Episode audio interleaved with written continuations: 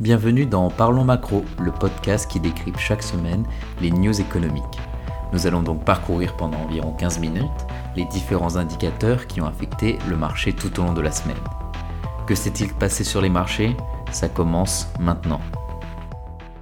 Lundi, les indices actions européens et américains ont fini en hausse. Aux États-Unis, deux responsables de la Réserve fédérale américaine ont déclaré qu'une réduction accélérée des achats d'obligations de la Banque centrale pourrait accroître sa marge de manœuvre pour une remontée des taux d'intérêt. En effet, le débat sur la vitesse à laquelle la Fed réduira ses achats de titres, qui représentent pour l'instant 120 milliards de dollars par mois, ne fait que commencer. Mais la manière dont cette diminution affectera le futur débat sur les taux d'intérêt doit être pris en compte dès maintenant. En Europe, Christine Lagarde a déclaré que la pandémie pesait encore sur l'économie de la zone euro, mais que la croissance pourrait rebondir plus rapidement que prévu avec la reprise de la consommation des ménages. Elle a ajouté que le moment n'était pas encore venu de relever les taux d'intérêt, car la BCE doit continuer d'assurer le maintien de conditions de financement favorables. Ce mardi, les indices actions européens ont fini en hausse, excepté le FTSE 250 qui clôture à moins 0,32. Ainsi, les marchés européens finissent dans le vert en termes d'une séance très hésitante, marquée par l'attente de l'audition du président de la Réserve fédérale américaine, dont les commentaires sur l'inflation et la politique monétaire seront particulièrement scrutés. De plus, la Commission européenne a approuvé le plan de relance de l'Italie, d'un montant de 191,5 milliards d'euros, destiné à surmonter la crise du coronavirus et à transformer l'économie italienne pour la tourner davantage vers l'environnement et le numérique. Ce mercredi, les indices actions européens ont fini en baisse, malgré les chiffres positifs sur l'expansion de l'activité dans le secteur privé en zone euro et les déclarations jugées rassurantes du président de la Réserve fédérale américaine. Les indices actions américains ont été évolués en ordre dispersé. Jérôme Powell, lors d'une audition au Congrès mardi soir, a réaffirmé que la Fed ne prévoyait pas de relever trop rapidement les taux d'intérêt en se basant seulement sur des craintes inflationnistes. La période de forte inflation aux États-Unis pourrait durer un peu plus longtemps que prévu.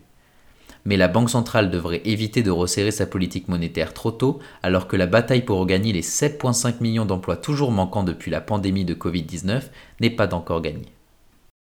Ce jeudi, les indices actions européens ont fini en hausse. Ce regain d'optimisme a été alimenté par de bons indicateurs économiques, notamment l'indice de confiance en France. Les investisseurs ont été portés par la confiance dans le rebond de l'économie en attendant de nouveaux éléments sur l'évolution de l'inflation. De plus, la Banque centrale d'Angleterre a annoncé avoir décidé de maintenir son taux directeur à 0,1%, une décision prise à l'unanimité de ses membres. Enfin, les indices actions américains ont évolué en hausse. La secrétaire d'État au Trésor, Janet Yellen, a averti le Congrès que les États-Unis risquaient un défaut de paiement de la dette et une nouvelle crise financière dès le mois d'août si les législateurs n'agissaient pas rapidement pour suspendre ou relever la limite d'emprunt fédéral. Enfin, ce vendredi, les indices boursiers européens ont fini en ordre dispersé. Au terme d'une séance morose où des publications neutres aux États-Unis n'auront pas su réduire les craintes des investisseurs sur l'inflation. Les records inscrits la veille à Wall Street n'auront entraîné qu'une brève progression des indices boursiers européens à l'ouverture. Enfin, Wall Street a évolué aussi en ordre dispersé. Porté par la publication de statistiques jugées rassurantes sur l'évolution des prix à la consommation, mais aussi par la hausse de Nike, plus 14%, ainsi que par des valeurs bancaires. Le chiffre de la semaine, c'est 2000 milliards. 2000 milliards de dollars, c'est la valorisation boursière de Microsoft. En effet, l'entreprise américaine de logiciels est devenue la deuxième société à atteindre une valorisation de 2000 milliards de dollars mardi après Apple. La société avait franchi la barre des 1000 milliards de dollars il y a à peu près plus de deux ans. Maintenant, nous allons passer à des news un peu plus générales. Il y en a trois aujourd'hui. La première est sur les actionnaires de Vivendi qui ont approuvé mardi la scission de son unité Universal Music Group.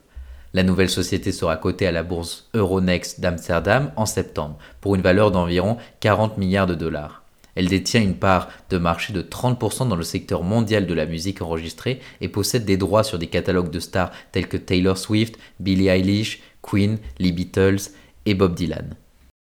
La deuxième news, elle concerne le secteur de l'aéronautique. En effet, American Airlines a annulé des centaines de vols le week-end dernier, en raison d'un manque de personnel et de problèmes de maintenance. Selon FlightAware, environ 6% des vols de la compagnie, soit 180, ont été annulés dimanche. La compagnie américaine a déclaré qu'elle réduisait son programme global d'environ 1% jusqu'à la mi-juillet pour faire face à cette perturbation. Enfin, la dernière news concerne le régulateur britannique de la concurrence qui a annoncé vendredi qu'il lançait une enquête sur la gestion des faux avis par Amazon et Google. L'autorité de la concurrence des marchés a ouvert une enquête sur la question des faux avis en mai 2020 après avoir contraint Facebook et eBay à sévir contre plusieurs réseaux de commerce de faux avis. Continuons notre décryptage de l'économie à travers l'action de la semaine. Cette semaine, elle est américaine et c'est Plug Power. Plug Power est un fabricant de piles à combustible et il a publié ses résultats ce mardi. Plug Power s'est récemment associé avec Renault SA pour construire des fourgonnettes à hydrogène sous le nom de Ivia. Les deux sociétés prévoient de commencer à construire trois types de fourgons à piles à combustible dans les usines Renault existantes en France d'ici la fin de l'année. Mais revenons à nos moutons et surtout aux résultats de Plug Power. À première vue, les investisseurs en semblaient satisfaits du rapport de résultats longtemps retardé du fournisseur de technologie de piles à combustible à hydrogène Plug Power faisant grimper l'action de 14% après la publication des résultats mardi.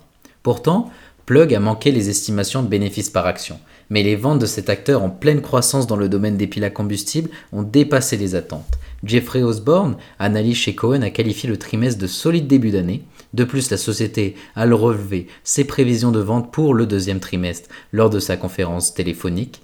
Et l'analyse de JP Morgan, Paul Coster, évalue le titre Plug comme un achat. Son objectif de cours est de 51 dollars par action contre 32 dollars aujourd'hui.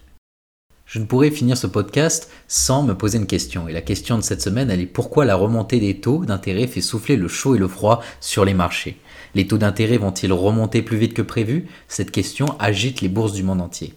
La Fed a la réponse. Son gouverneur, Jérôme Powell, interrogé ce mercredi sur la lutte contre l'inflation, a reconnu mardi que certaines pressions inflationnistes sont plus persistantes que prévu, mais a déclaré qu'il est très très improbable que les États-Unis connaissent à nouveau une inflation de type années 70. Dans son témoignage devant le Congrès, Powell a également déclaré que la situation actuelle est le résultat d'une demande extrêmement forte de main-d'œuvre, de biens et de services. Chacun de ces mots peut faire tomber les marchés. La Fed ne craignait pourtant pas le spectre de l'inflation, mais depuis quelques jours, certains de ses membres ont laissé entendre qu'ils pourraient augmenter les taux d'intérêt plus vite que prévu pour tuer cette spirale délétère. Ce remède traditionnel pour faire baisser le prix signifie aussi la fin du free money, argent à gogo, sur les marchés financiers, d'où les fortes émotions des bourses. C'est aussi un médicament qui peut faire du mal au niveau des ménages. Si le loyer de l'argent augmente trop vite, acheter une voiture à crédit ou une maison devient inabordable, et cela pourrait donc casser la croissance. Cette décision repose uniquement sur la Fed, car c'est la banque centrale des US. La Fed qui a arrosé l'économie à coups de capitaux et qui continue de le faire. Et c'est ce qui fait baisser le prix de l'argent. Cette politique accommodante, imaginée après la crise des années 2008, a eu un effet bénéfique sur la reprise US comme après la crise du Covid. Les États-Unis sont en train de se remettre en selle à une vitesse stupéfiante. Seulement voilà, la pandémie joue des tours aux banquiers centraux, le monde d'après ne ressemble plus tout à fait au monde d'avant, et il est donc de plus en plus compliqué de prendre la bonne décision. Qu'est-ce qui rend la tâche de la fête plus ardue? Il y a d'abord cette flambée des prix, plus 5% en mai aux États-Unis, du jamais vu depuis 30 ans. Les maçons américains disent ne plus être capables de garantir le prix d'une maison entre le moment de la signature et la remise des clés. Mais est-ce vraiment de l'inflation qui nécessite l'utilisation de l'artillerie lourde ou bien un accès de fièvre passager lié aux pénuries? La question n'est pas tranchée parmi les experts. Autre question sans réponse, le frémissement à la hausse des salaires US va-t-il transformer la flambée en engrenage infernal, la hausse des prix entraînant celle des salaires et vice-versa C'est ce que la Fed redoute par-dessus tout. Or, c'est bien ce qu'il pourrait se produire sur un marché de l'emploi complètement tourneboulé avec d'un côté des millions de chômeurs et de l'autre des millions d'emplois vacants faute de candidats. La Réserve fédérale a le devoir de surveiller la courbe du chômage. Sur sa feuille de route, elle doit veiller sur l'inflation et l'emploi, deux indicateurs conjoints qui lui donnent du fil à retordre. Il serait sain que les salaires augmentent pour faciliter le retour au plein emploi, mais cela risque d'alimenter cette inflation. C'est un peu la quadrature du cercle que Powell doit résoudre. Le calendrier et le calibrage d'une hausse des taux sont donc des éléments clés pour prendre la bonne décision, et qu'il doit rapidement annoncer pour éviter cette panique sur les marchés. Pour finir, la semaine prochaine, un grand nombre d'indicateurs intéressants seront publiés. En effet, mercredi seront publiés dans la matinée le PMI de manufacturier de la Chine, le PIB britannique et l'évolution du nombre de chômage en Allemagne. Enfin, vendredi, sera attendu aux États-Unis les créations d'emplois dans le secteur privé non agricole, le taux de chômage et la balance commerciale. Voilà la première émission Parlons Macro terminée. J'espère que vous avez apprécié l'écouter. Je vous donne donc rendez-vous dans deux semaines pour la suite et passez d'ores et déjà une bonne semaine.